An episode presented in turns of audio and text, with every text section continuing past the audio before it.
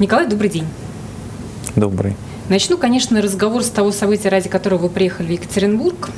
Atom Skills, так это называется. Два года в Екатеринбурге проходил World Skills High Tech команда Росатома одна была из самых многочисленных. Вот все-таки зачем это нужно, вот прям выделять в отдельное мероприятие? Это вы так глобально готовитесь к WorldSkills? У нас всегда проводились профессиональные конкурсы. Отрасль большая, более 400 предприятий, более 250 тысяч сотрудников. Поэтому для нас это очень хороший повод э, собрать все такие отраслевые конкурсы по ключевым профессиям на одной площадке.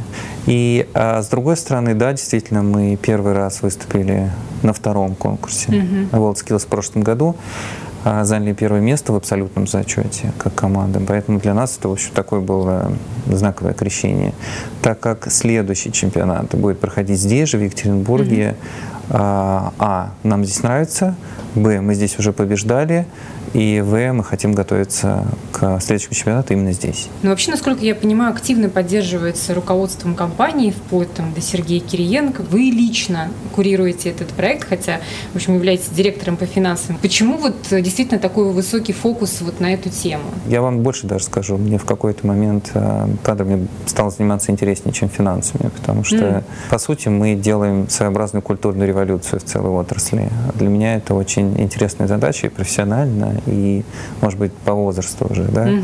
когда есть, э, с одной стороны, что передать, а есть какие-то интересные задачи профессиональные, которые являются серьезным вызовом. Так как я в прошлом спортсмен, мне такие мероприятия очень нравятся, мне особенно важен этап подготовки. То есть, когда ты собираешь практически новых людей, ты их отбираешь, как это делают селекционеры, например, в футболе, угу. по разным предприятиям, потом делаешь из них команду, они добиваются результата, и ты видишь, как это нравится всем, и самим сотрудникам, даже их семьям. То есть, вернувшись с этого чемпионата предыдущего, я читал в, э, в социальных сетях очень много отзывов даже детей, которые говорили mm-hmm. о том, что я хочу стать как мой папа, и повторить вот такие же подвиги. Вот этот термин, который вы использовали, культурная революция, это вопрос отношения к профессиям или что вы вот закладываете вот э, в это? Мы сегодня имеем около 110 миллиардов долларов э, портфель э, заказов для строительства атомстанций за рубежом. Угу. это очень серьезный заказ для любой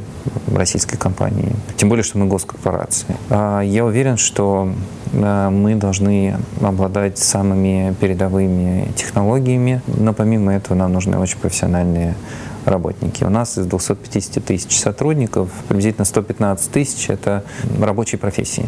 Поэтому mm-hmm. если уровень а, производительности, эффективности, качества а, труда а, этих сотрудников не повышать, как минимум не соответствовать международному уровню, который как раз устанавливается вот на таких международных глобальных соревнованиях, нам трудно будет конкурировать по себестоимости с теми же самыми китайцами, которые для нас сегодня являются основными конкурентами по миру. Поскольку вы отвечаете за финансовый блок в компании, не могу про это не задать хотя бы один вопросик. А я читала недавно интервью э, вашего руководителя Сергея Кириенко, и он обозначил, что там финансовая положение корпорации вполне себе устойчивое. Как раз те 34 энергоблока для других стран, которые сейчас компания проектирует, это большой портфель заказов, это есть и проекты внутри страны.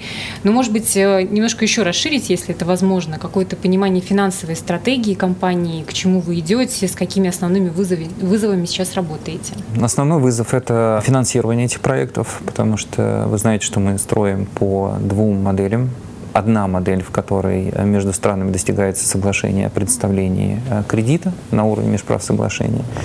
И, э, допустим, Российская Федерация выдает кредит угу. другой стране, и из этих денег страна оплачивает наше же строительство.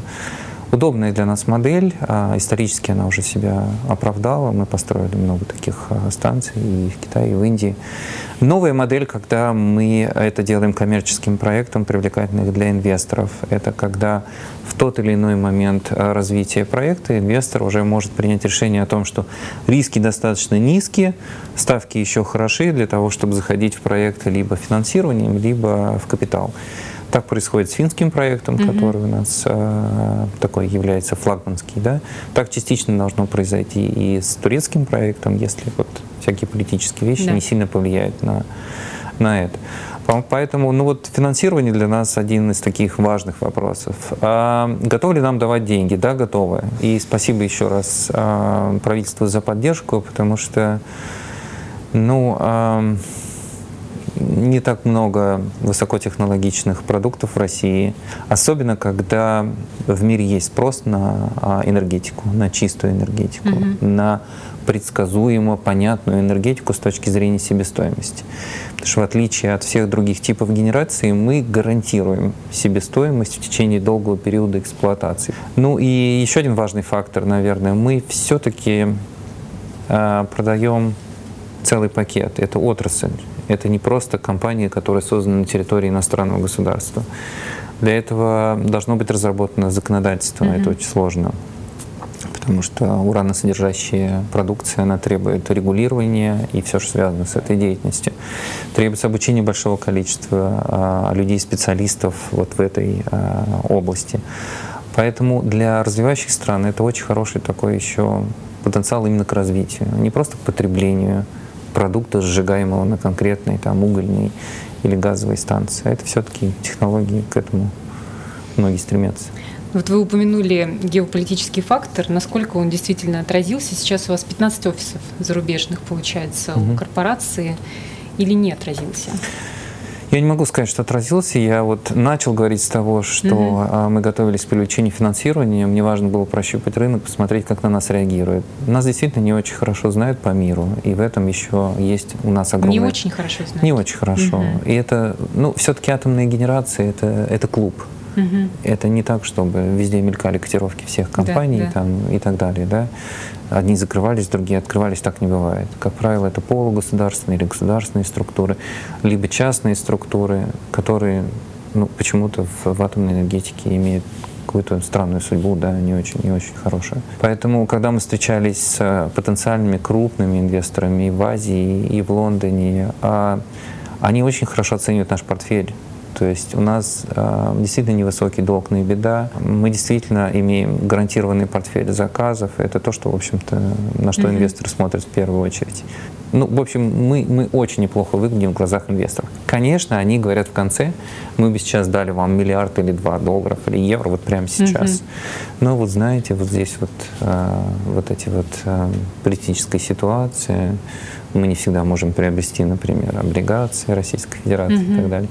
Конечно, ограничения есть. Ну, то есть все-таки возникает. Это. Ограничения есть. Другое дело, что пока мы действительно справляемся, ну, будем искать э, способы привлечения финансирования. Ну, например, э, Финляндии строит не Россия, да?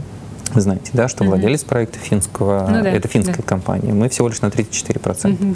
Хотя вроде бы все технологии наши и так далее. Но это вот один из инструментов, когда не возникает вот этой непонятной аллергии такой на, на, на слово Россию, который сейчас всячески вот превалирует в западной прессе, или у нас тоже.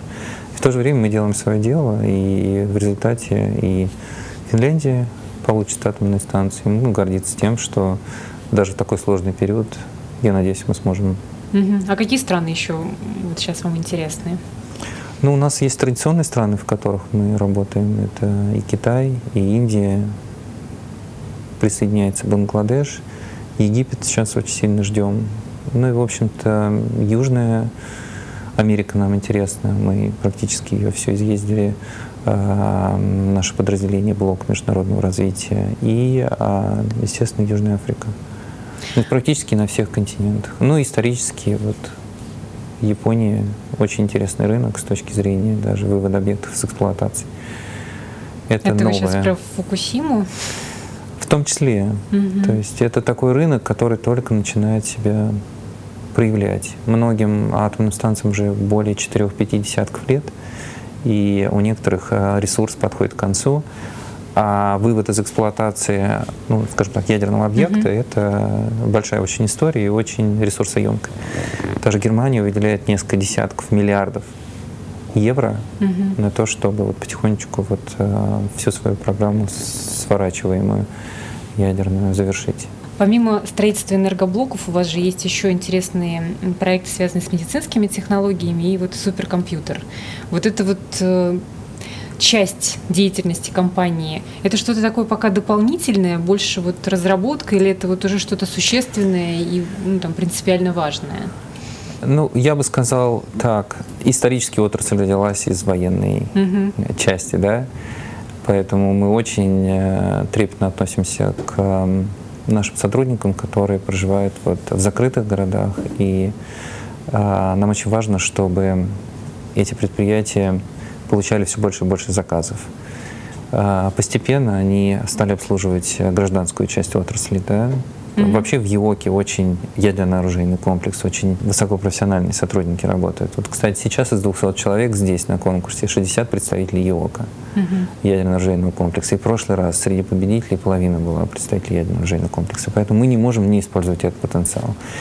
Поэтому в том числе и на предприятиях ядерно-оружейного комплекса мы развиваем а, направления, связанные, вот, например, как суперкомпьютеры. Mm-hmm. Это не супер какая идея, связанная с а, зарабатыванием денег, да? Mm-hmm.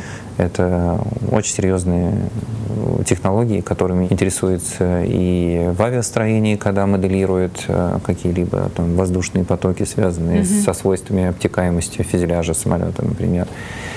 Ну и по сути вот такие компьютеры помогают, например, спроектировать цепную реакцию внутри атомного реактора, да, вот. Не говоря о том, что, опять же, изначально это все рождалось для того, чтобы не испытывать вживую оружие, да, а проектировать а, мощность зарядов и все, что связано как бы с а, этой частью нашей деятельности. Поэтому, да, такие компьютеры есть, они действительно суперкомпьютеры. Mm-hmm. Мы не собираемся их э, кому-то продавать или ставить это на на, на поток, поток да. Да, угу. но нам, э, вот Российской Федерации, они приносят много чего полезного. Спасибо за этот разговор. Желаю, чтобы у вас все было хорошо на вашем мероприятии. Ну и, конечно же, прекрасно, что у нашей страны есть все-таки еще возможность конкурировать с миром. Спасибо, Спасибо. большое. Спасибо.